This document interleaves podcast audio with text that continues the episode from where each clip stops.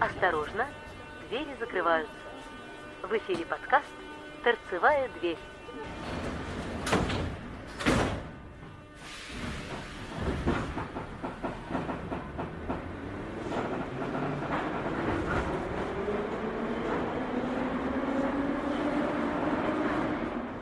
Здорово, Ктаны. Чё давненько мы с вами так не общались. В общем, надо исправить этот пробел. Неделька была адова, если честно. Ну, положа руку на сердце, там не неделька, там две недельки. Но все равно они были действительно достаточно тяжелые, поэтому у меня реально не было времени записать подкаст. Новостей у нас не сказать, чтобы особо много. В принципе, были новости интересные. На них я, наверное, все-таки остановлюсь. На свежих новостях интересно. Одна из достаточно любопытных новостей, э, которая, скажем, вызвала достаточно большой шум, особенно в городе Ебурге, это господин Варламов со своей статьей «Вашему городу не нужно метро».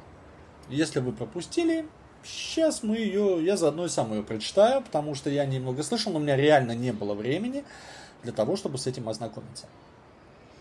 В советское время существовало мнение, что город-миллионник должен был строить метро. Это не было законом, но все жители знали, что если их город разросся до миллионника, то из Москвы обязательно пришлют деньги на метро. Метро символизировало некий качественный скачок, скачок в истории города. Сегодня иногда приезжаешь в какой-нибудь город, а тебе обиженно рассказывают, вот, у нас миллион жителей, а метро не строит, сволочи. К сожалению, это очень вредный стереотип, из-за которого под землю часто закапывают миллиарды рублей. В России метро по-настоящему нужно всего в нескольких городах. В остальных это будут лишь убыточные и неэффективные системы. Города не виноваты, просто нет людей. Метро хорошо работает только тогда, когда есть большой пассажиропоток. Тут можно вспомнить про скоростные поезда в Китае или Японии. Народ охает, ахает и хочет такие же поезда видеть в своей стране. Но никто не думает о том, чтобы построить такую систему скоростных железных дорог, как в Китае, нужно иметь население, как в Китае. В противном случае это будет неэффективно. В России даже между Москвой и Питером нет такого пассажиропотока, и сапсаны ходят не по выделенным путям на эстакадах каждые 15 минут, как в Китае, а несколько раз в день по обычным рельсам, мешая движению электричек и других поездов. Вместо метро гораздо важнее приводить в порядок текущий общественный транспорт, но стереотипы сильные, города продолжают строить бесполезные проекты. Сегодня планы строить метро есть у двух городов – Воронежа и Екатеринбурга. В Воронеже власти собираются потратить 11 миллионов рублей на транспортный план города с обоснованием строительства метрополитена, этапами реализации и предварительной трассировкой линий. В Ебурге же идет активное обсуждение строительства второй линии метрополитена для обслуживания нескольких районов города. Почему в случае реализации этих планов оба города окажутся в проигрыше? Э, за что люди любят метро? Для начала давайте подумаем, за что горожане так любят метро. Люди не любят цифры, предпочитаем собственный опыт. Многие россияне были в Москве или Петербурге, где поезда ходят стабильно с, небольшим, с небольшими интервалами. Поэтому метро по умолчанию хорошее. Оно не стоит в пробках, можно спрогнозировать время в пути и точно знать время работы. В их родном городе, да и в Москве с Петербургом, наземный транспорт так не умеет. Поэтому появляется логическая цепочка. Метро хорошо, трамвай плохо. Кроме того, для многих жителей метро это не объект транспорта для перемещения людей из одной точки в другую, а статус и понты. Связано это с советским прошлым, когда метрополитены строили в городах-миллионниках. Не из транспортных соображений, а политических. Плюс чрезмерная централизация власти и высокая роль столицы породила столичные качества метрополитена. Город может тонуть в грязи и быть полным Омском, но это вот так подчеркнуто, это, видимо, ссылка на но у него будет метро, но это уже практически Москва, а не третья сортная провинция. В результате власти слышат политический заказ граждан. Нужно строить метрополитен и отправляют на него все деньги. Средств на трамвай, автобус и троллейбус не остается. Им на смену приходят маршрутки с личными автомобилями и, как итог, пробки. Строить э, дорого. Строить подземные станции и тоннели стоит очень дорого, даже неприлично дорого. За деньги от строительства одной станции вполне можно обновить практически весь парк автобусов или провести в порядок трамвайную сеть города. Стоимость Екатеринбургской второй ветки метро в 13 километров оценили в 75 миллиардов рублей.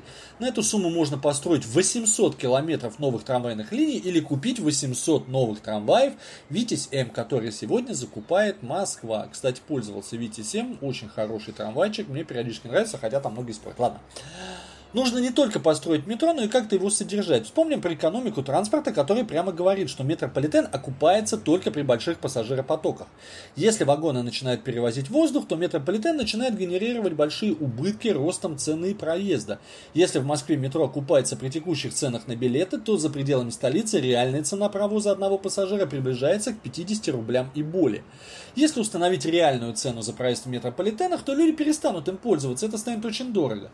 Поэтому власти, с одной стороны, начинают экономить, увеличивая интервалы, отключая часть освещения или даже эскалаторы, привет Казани, а с другой стороны покрывать убытки из общего котла. В итоге денег на развитие хоть какого-нибудь общественного транспорта ну просто не остается.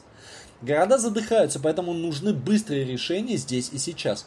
Метрополитен даже при условии выделения одномоментно всех необходимых средств нужно будет проектировать и строить десятилетиями. Илон Маск может и удешевить строительство тоннелей, но нужно исходить из реалий сегодняшнего дня. Метро это очень долго. Даже применение современных подходов с прокладкой широкого тоннеля, где помещаются два пути вилочного движения, по линиям не смогут сильно сократить этот срок. Масштаб. Линия метро с тремя или пятью станциями никому не нужна. Вы дольше будете спускаться и подниматься, чем ехать. Для эффективной работы метрополитена нужна полноценная сеть с широким охватом всего города, а не одного-двух районов. С учетом простого принципа, долго и дорого на создание подобной сети уйдут десятилетия и сотни миллиардов. Учитывая, что сегодня у городов и федерации нет даже одного миллиарда на это, как и времени ждать спасения. Чем заменить? Пик развития метрополитенов приходится на период массовой автомобилизации городов, когда ради спасения города от коллапса улицам добавляют еще одну полосу, чтобы все поехало. Будем считать это времени, время периодом расточительства и ошибок. Сегодня не просто так в мире идет трамвайный ренессанс. Города переосмыслили вопросы транспорта и эффективности использования бюджетных денег. Когда из головы выходят пары бензина, то становится понятно, почему метро строят дорого, сложно и долго, а на улицах нужно считать провозную способность и делать широкие тротуары, велодорожки и автобусные полосы. С конца прошлого века города переосмыслили роль наземного транспорта, трамваев, автобусов и электричек. Выяснилось, что за сравнительно небольшие деньги можно качественно доработать транспортную сеть, исходя из уже имеющейся инфраструктуры, которая не будет уступать по качеству метрополитена. Средняя скорость движения поездов в метро около 30 км в час. Такой же скоростью может ездить трамвай или автобус при условии обособления линий, приоритетного проезда перекрестков и остановок в километре друг от друга. Частоту движения, предсказуемость времени в пути можно обеспечить с помощью тех же выделенных линий контроля этого обособления обособления, господи, камеры ГИБДД, бетонные блоки и качественной маршрутной сети. Дополнительно нужно проработать билетное меню, пересадки и другие вопросы организации транспортом. В общем, никакого колдовства.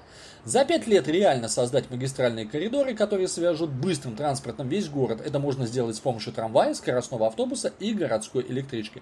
Трамвай строит дольше, но его запасы провозной способности хватит на долгие годы. Не забывайте, что вагоны можно сцеплять, увеличивая в 2-3 раза количество мет при практически одинаковых эксплуатационных затратах.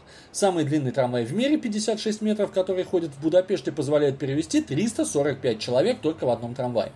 В этом варианте города, которые успели выпилить трамвай из города, начнут кусать себя за локти. Строительство с нуля, выкуп земли и прочая работа займет гораздо больше времени и денег, чем простая перекладка пути и пуск современных вагонов.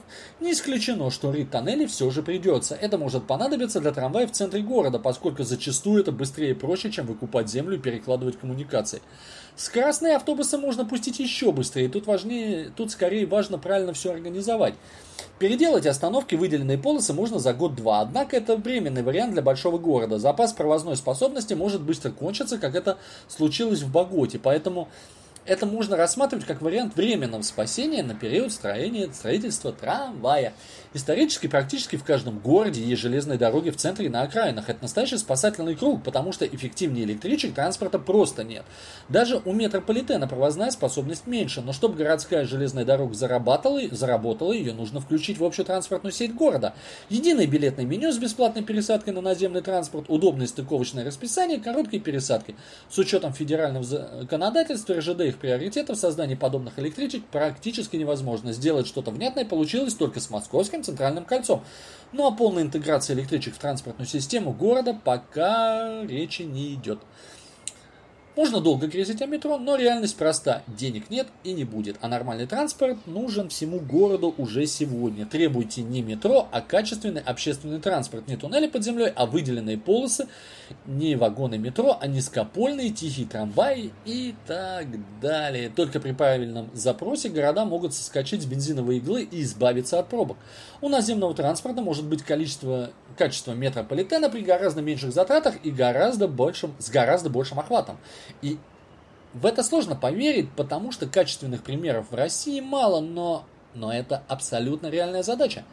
В Европе тоже когда-то не верили второй, в такой расклад, но ведь справились с этим, а чем мы хуже Германии, Нидерландов, Польши или Чехии? Э, ну вот и спасибо Аркадию Гершману за помощь в подготовке поста. Ну что я могу сказать, я знаю Аркадия лично, я с ним согласен, и в принципе местами местами, да, да, да, именно так оно и есть. Трамвай вещь хорошая, трамвай вещь удобная, особенно если он интегрирован в систему в экосистему города. Вот я могу сказать, что я периодически пользуюсь сейчас 17-м, э, который идет от Останкина до Медведкова. Он идет практически везде, по выделенным полосам. У него приоритет. Ну, на светофорах там есть у него, конечно, пару мест. Но при этом э, я, если честно, при выборе дойти мне до метро, доехать там до Медведкова, либо сесть на трамвай, доехать до Медведкова, я выбираю трамвай. Потому что мне трамвай удобней, а мне до него ближе идти, чем до метро, и я прекрасно знаю, что при соотношении вот метро-трамвай здесь у меня выигрывает именно трамвай, и я до Медведкова доеду быстрее, чем он. Вот вот так и надо делать. По поводу автобусов, выделенных полос, даже ничего не скажу, особо этим вопросом не занимался, но по поводу трамвая проверено на собственном, как это немножко сказать, проверено на собственном опыте. Вот. Ну а дальше у нас по плану. Метро Петербурга назвала абсурдным критику Ространснадзора за очереди. Об этом нам сообщает РБК. Если вы не в курсе этой замечательной ситуации, я вам вкратце сейчас расскажу. В общем, Ространснадзор выдрали метрополитен, нашли у него кучу нарушений и прочее, прочее. И насколько я понял, метрополитен сказал, ребят, ну не вопрос, давайте делать так, как вы хотите. И на четырех станциях с минимальным трафиком они провели эксперимент.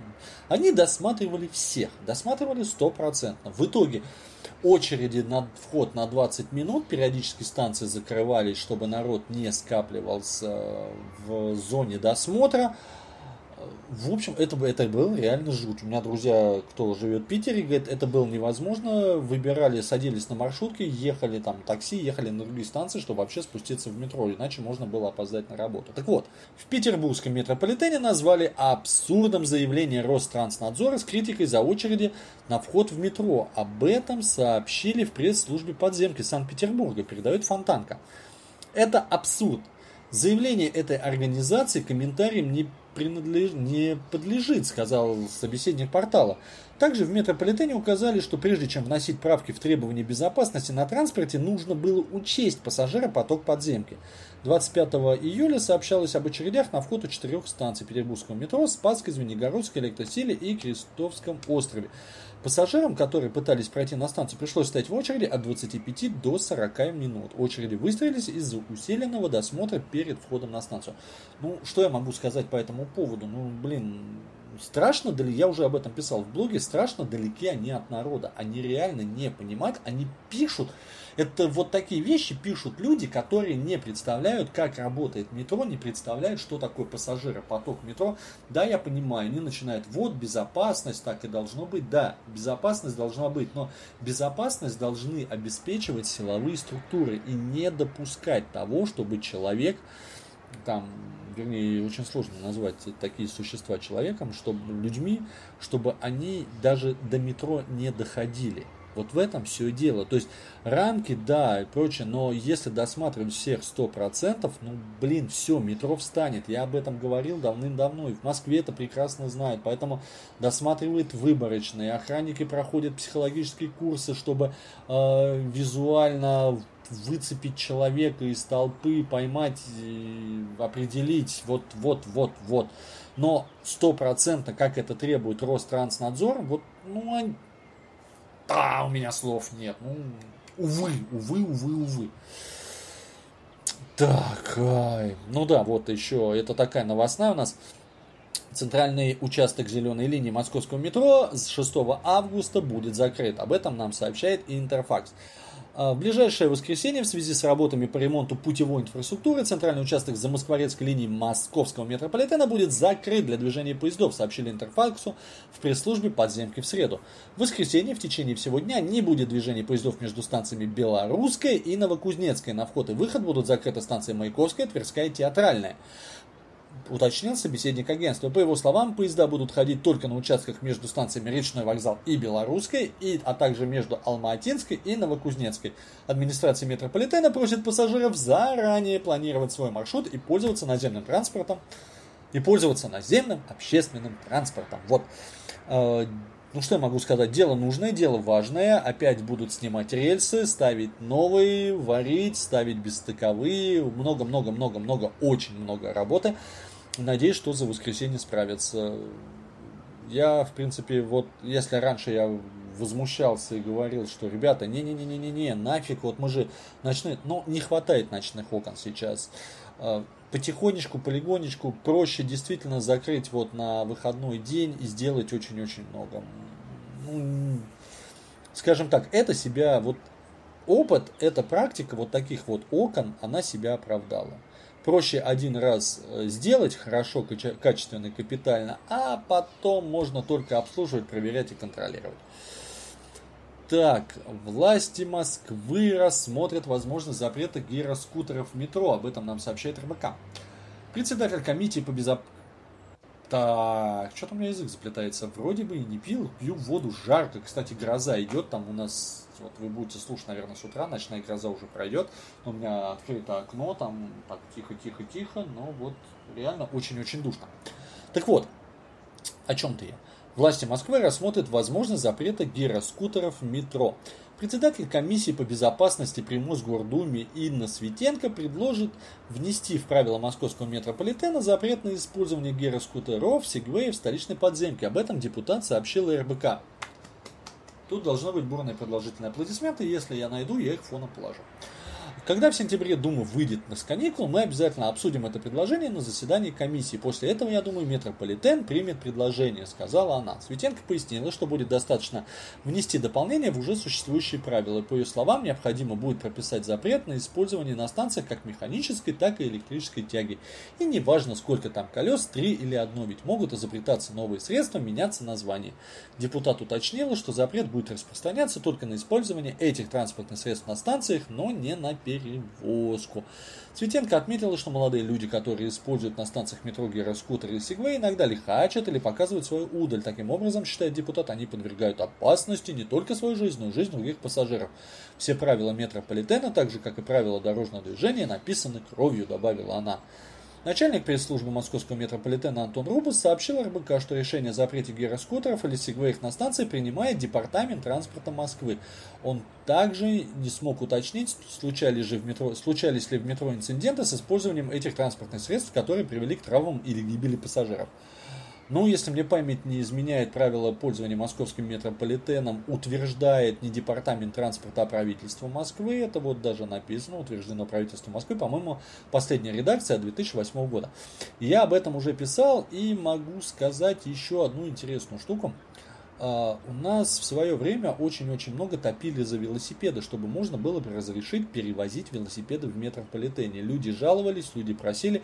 Максим Станиславович Лексутов говорил, что ребята, извините, простите, но пока это не получится, потому что правила надо соблюдать, то есть правила надо утверждать, правила утверждает правительство города Москвы, и мы пока там, правительство пока не рассматривает вариант пересмотра правил, и все в таком же духе. Но вот если депутат попросит по поводу СИГВФ, то под это дело можно еще пересмотреть. Я не говорю, что разрешить проезд, а в комментариях там, конечно, как обычно, у меня в ЖЖ разгорелся срачик, и там предлагали, ну, разные варианты. Мне очень понравился особенно вариант, что в зависимости от пассажира потока, там пускаем, там не пускаем. Вот как это хотят сделать, потому что то есть каждый раз собирать правительство Москвы для утверждения изменения правил, ну, пфф, да никто этого не будет делать. То есть, значит, на Лыхина, там, на Кузьминках, например, нельзя, на Юго-Западный вполне можно зайти с велосипедом, то почему вот если там утром на Кузьминках нельзя, то на Юго-Западный можно? Почему можно? Не надо составлять список станций. Метро растет, метро расширяется. То есть под каждую открытие станции вносить ее в этот список, там можно, там нельзя измерять пассажиропоток. Нет. Делаем все просто. С 7, там, не знаю, до 10 утра и с, там, с 5 до ну, 20.00 вход с велосипедами запрещен, по будням, выходные, там все это можно, то есть либо в другой, там, ну или там, с 5 до 9, как говорят, что там 9 еще пассажир поток, то есть в зависимости от пассажир потока. Все. Ребят, хотите велосипед, пожалуйста. Ну вот есть МЦК, первые и последние вагоны, пожалуйста. Ну, вот, вот, вот. Ладненько, посмотрим, чем все это будет. Э, депутаты выйдут с каникул, мы будем отслеживать эту тему. Так, и вот новости с братской Украины на одной из станций киевского метро запустили QR-билет. На станции киевского метро Кловска внедрили новый механизм оплаты проезда с помощью билетов с QR-кодом, который можно приобрести в специальных автоматах. Об этом на пресс-конференции информировал начальник КП «Киевский метрополитен» Виктор Брагинский, сообщает корреспондент Укринформа. Мы сегодня презентуем экспериментальную автоматизированную станцию, которая работает без касс, где пассажир может самостоятельно использовать любой вид оплаты поездки, сказал Брагинский. По его словам, на станции установлены 5 автоматов, где можно и приобрести QR-билет, пополнить проездной, воспользоваться банковской карточкой или, оплатив наличными деньгами, способ оплаты проезда пассажиров, способ оплаты проезда пассажира выбирает сам. Удобный интерфейс позволяет быстро разобраться в меню и быстро оплатить поездку. Таким образом, мы отходим от жетонов, заметил руководитель предприятия. Он добавил, что в настоящее время работники метрополитена помогают пассажирам осуществить оплату через автоматы. Будут тестировать такой режим оплаты два месяца, после чего проект планируется провести э, на других станциях. Брагинский объяснил, что станция Кловская избрана в качестве пилотной из-за ее небольшого пассажиропотока. В свою очередь зампредседателя КГГА Николай Паровозник отметил, что по завершении подобного периода, пробного периода проекта нововведение полностью заработает в подземке. Следующими смарт-станциями станут Университет Дружбы народов, Лыбецкий и Политехнический институт. Он подчеркнул важность для города этого проекта, который является значительным шагом к полному внедрению электронного билета в общественном транспорте Киева. На сегодняшний день метрополитен практически на 100% готов к внедрению электронного билета. Честно скажу, не знаю, говорить ничего не буду, потому что, зная по опыту наших QR-билетов, которые используются у нас, э, где они у нас используются, в электричках и в, в этом, в Аэроэкспрессе, ну, как метрополитен, если честно, мне карточка удобнее. Может, это мое субъективное мнение, я согласен, что прикладывать, но это если постоянно пользоваться, то да. Если это делать э, разово, то есть приехал, возможно, QR-билет и будет. Но, тем не менее, народ, приезжающий туристы, они хотят там себе оставить что-то на память, ну не бумажку же. Ну, не знаю, не знаю, не знаю вот не могу ничего сказать по этому поводу. Мне, например, QR-билеты на Аэроэкспрессе и при оплате там электрички, они, меня, они мне неудобны, мне не нравится. То, что я беру от кассы билет, несу его до турникета, причем я его стараюсь нести так, чтобы не помять этот билет. То есть вот ты его несешь в руке, и у тебя где-то там подсознательно, чтобы тебе его там ветром не, вы, не унесло, чтобы его случайно не помять, там от пота он не намок. Ну, блин, ну не люблю, некомфортно мне это. Ладненько, все фигня, кроме пчел. Мы сейчас перейдем к следующему. А следующий у нас по плану это... А что у нас следующий по плану-то? А, ну это да, это уже, наверное, финальное у меня из новостей. Это у нас участники проекта Музыка в метро дали более 10 тысяч концертов. О, кстати, напомнил музыку в метро. Э, ладно. Э, каждый день на 15 площадках подземки проходит более 50 перформансов. Или перформанс. Или перформанс. Как правильно? Надо посмотреть, если честно. Ну так вот. Более 10 тысяч концертов участников проекта «Музыка в метро» уже состоялось в московском метрополитене. В день проходит свыше 50, 50 перформансов артистов, расписание выступлений, которых горожане могут посмотреть на официальном сайте проекта. Об этом нам сообщает портал мэра most.ru. Музыку в метро запустили в мае 2016 года. Выслушать выступления музыкантов можно на 15 площадках. В списке станций выставочная, Маяковская, Курская, кольцевая перед входом в вестибюль, Курская, кольцевая переход на Арбатско-Покровскую, Достоевская, Боровицкая, Полянка, Китай-город, Театральная, переход на Охотный ряд, Театральная, переход на станцию Площадь Революции, Охотный ряд, Комсомольская, переход на Сокольническую, площадку Ой, господи, ну, площадку эскалатор, Комсомольская, Сокольническая, работаешь на подъем, там один на спуск, второй на подъем, Таганская кольцевая, Пушкинская Тверская, объединенный, объединенный вестибюль станций. Проект пользуется популярностью пассажиров метро, которые оставляют много положительных отзывов, поэтому скоро у музыкантов появится возможность выступить, а у горожан послушать их на новой площадке.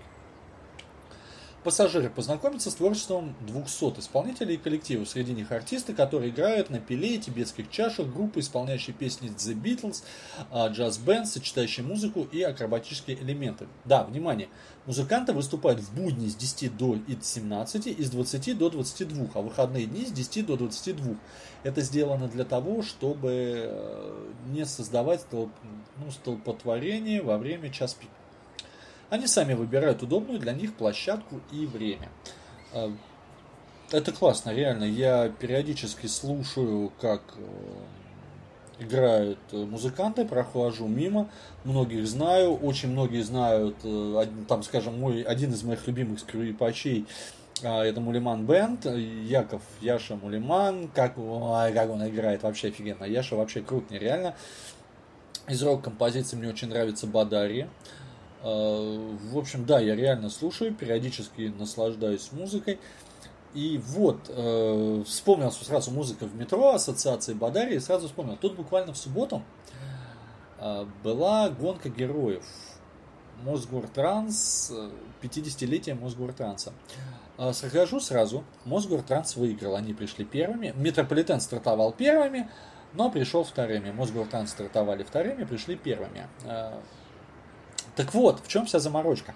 Когда награждали, Мосгортранс, э, господин Михайлов, руководитель, э, сказал, что когда только гонка героев пошла, ну, скажем так, метрополитен, по-моему, три раза подряд занимал первые места. И тогда к нему пришли работники и сказали, ну, шеф, обидно, вот мы, там, у нас день рождения, у нас праздник, а метрополитен постоянно приходит первыми. Ну, так нечестно. И тогда Мосгортранс наняли тренера, и начали гонять свою команду. Это вот говорил реально господин Михайлов. Они гоняли ее всю осень, они гоняли ее всю зиму, они гоняли ее всю весну. В итоге гоняли, гоняли, гоняли и выиграли, пришли первыми. Знаете, что я вам могу сказать по этому поводу? Вот сейчас меня могут пнуть, мне сказать, скажут, ты топишь за метрополитен. Не, ребят, вот смотрите. Мет, э, Мосгортранс у них был тренер, он их гонял осень, он их гонял зиму, он их гонял весну. А московский метрополитен, у них тренера не было. Они, их никто не гонял ни осень, ни зиму, ни весну. Они просто пришли и пробежали эту трассу с разницей в 6 минут. Вот 6 минут, простите меня, это не то время. То есть 6 минут, вот ребят, вот метрополитен, команда, блин, мужики, вы, там, девчонки, вы нереально крутые. Потому что вот, простите, Мосгортранс, 6 минут это не то время. Вот реально, вот, ну, я вот, вот вы не видите, я развожу руками. Поэтому я все-таки считаю, что метрополитен круче. Вот они просто пришли и пробежали. Да, они заняли второе место, но, но 6 минут, ну... Ладно, в общем, на, на этом, наверное, как-то и все. Сказать мне больше нечего. А, в городе жара, скоро вроде бы обещает уже такое небольшое похолодание, но посмотрим. Метеорадар кажет, что городу подходит гроза, за окном шумят машины, громыхание пока не слышу, вспышек тоже, но ждем, ждем, ждем, но душно, я сижу весь мокрый. Ребята, я по вам соскучился. Все-таки подкасты вещь прикольная, подкасты надо писать и подкасты надо слушать. Я не знаю, когда вы их будете слушать. Надеюсь, что будете слушать с утра, едучи на работу. Могу вам сказать только одно. Ну, хорошего вам дня, хорошего четверга. А, так, что сказать еще? В четверг у нас начинаются все новинки. Если мне память не изменяет, в этот четверг как раз выходит Кинговская Темная башня. Не поверите, не читал. Даже не читал Темную башню. Сейчас читаю рассказы Дивова. Просто, там, не знаю, в 2-3 дня по одному рассказу наслаждаюсь. Э, вот, их нельзя сразу много читать. Вот читаешь по одному рассказу. Офигенно. Вот и рыжий пес, она, ну, ой, классно. В общем, читайте книжки хорошие, много. Смотрите фильмы, хорошие фильмы, сразу говорю. Не надо смотреть то, чем нас сейчас пичкает Голливуд. А по поводу книг, а, у нас же есть такой вот портал, лицензионный библиотека, это вот Литрес. Они открыли именно для метрополитена metro.litres.ru. Можно зайти прям с телефона и бесплатно скачать какую-нибудь книжку интересную в дорогу. Э, помимо аудиокниги, видео, господи, помимо обычной книги в электронной можно скачать э, аудиокнижку. Там их, правда, немножко, но тем не менее я бы с удовольствием послушал «Ночной дозор». Что вот по поводу, кстати, последний, по-моему, что я слушал из аудиокниг, это понедельник начинается в субботу. Не помню, кто ее читал, но это было так офигенно. С небольшими музыкальными вставками. Прекрасный голос. Блин, если я ее найду, я обязательно с вами ей поделюсь. Она, она прекрасна. Вот это, наверное, единственная из аудиокниг, которые я очень-очень-очень люблю. Ну, а в принципе, наверное, у меня уже и все. Я сейчас тогда пойду, буду монтировать звук. В конце концов, надо периодически записывать подкасты с кем-то, надо разговаривать, а то как-то вот я один все это говорю, один комментирую, никто мне не поспорит, никто мне не скажет слово против, не выскажет альтернативное слово. Мне это не нравится, в итоге, скорее всего, надо, надо, надо, надо, надо искать соведущего, с которым можно записывать подкасты, ругаться, спорить, доказывать, как-то так. Я думаю, это будет гораздо интересней. А, можно будет брать у кого-нибудь интервью. В общем, подкастинг будем развивать. Я еще раз повторю, я ушел на площадку Podster.fm, podster.fm, на площадке podfm.ru больше новые подкасты выходить не буду. Все я устал, мне это надоело, меня это задолбало, потому что под FM вечно там пытаешься залить и подкаст, и технические проблемы и прочее, прочее, прочее. Да, мне тут в комментариях спросили по поводу радио. Ребят, ну вот радио я реально не могу, не хватает у меня ни времени, ничего. Я понимаю, что в прямом эфире это, конечно, хорошо и замечательно, но тем не менее, можно как вариант писать подкасты именно в прямом эфире, не знаю, как-то там аудио, прочее, чтобы был какой-то обратный отклик, чтобы можно было, то есть, отвечать на вопросы и прочее, прочее. Я подумаю над этим, реально подумаю, посмотрим, как это можно реализовать, потому что радио это, конечно, хорошо, но, в принципе, поднимать сервак, там что-то, или... Потому что то радио, оно мне обходилось 10 евро в месяц, но поверьте, блин, я не готов сейчас платить такие деньги ради там буквально записи там, ну, 4-5 передач в месяц, ну, в среднем где-то раз в неделю, ну, ни о чем. Поэтому надо что-то придумать, надо как-то сделать, может быть, реально в прямом эфире, там, не знаю, перископ, одноклассники, live, там, Facebook, э, YouTube. Ну, с YouTube я что-то пробовал, вообще нифига не получилось. Ладно, не столь важно. Так, что-то я заболтался. Завтра все-таки рабочий день, а сейчас уже достаточно поздно. Хорошего вам дня. Я надеюсь, что вы это слушаете это уже утром, едете на работу, слышите мой голос. В общем, хорошего дня, отличного настроения. Пусть у вас все получится, пусть у вас сегодня сбудется. Сашка, я знаю, что если ты меня слышишь, а я надеюсь, что ты меня слышишь, мы с тобой и встретимся.